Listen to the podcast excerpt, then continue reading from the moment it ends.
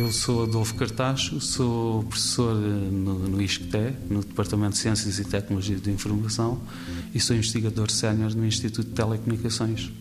Nós começámos o estudo das fibras multinúcleo há cerca de seis anos.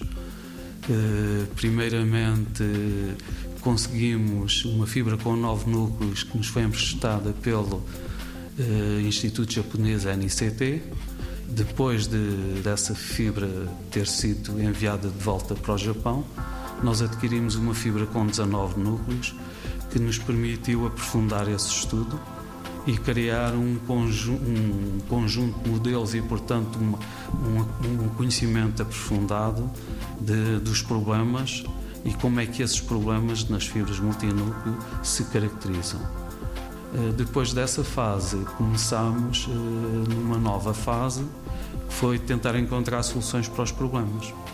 Na sequência, uh, nós começamos a investigar a possibilidade de utilizar técnicas de inteligência artificial para resolver estes problemas.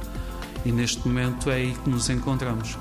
Portanto, eh, na utilização de técnicas de inteligência artificial que nos permitam reduzir a interferência entre os núcleos e com isso nos permite eh, aumentar a capacidade eh, que é o, digamos, o objetivo de fundo em toda esta nossa investigação. E na maior parte da investigação em comunicações ópticas para, para efeitos de transmissão, redes ópticas, é sempre esse o objetivo. 90 Segundos de Ciência é uma produção conjunta Antena 1, ITQB e FCSH da Universidade Nova de Lisboa, com o apoio da Fundação para a Ciência e a Tecnologia.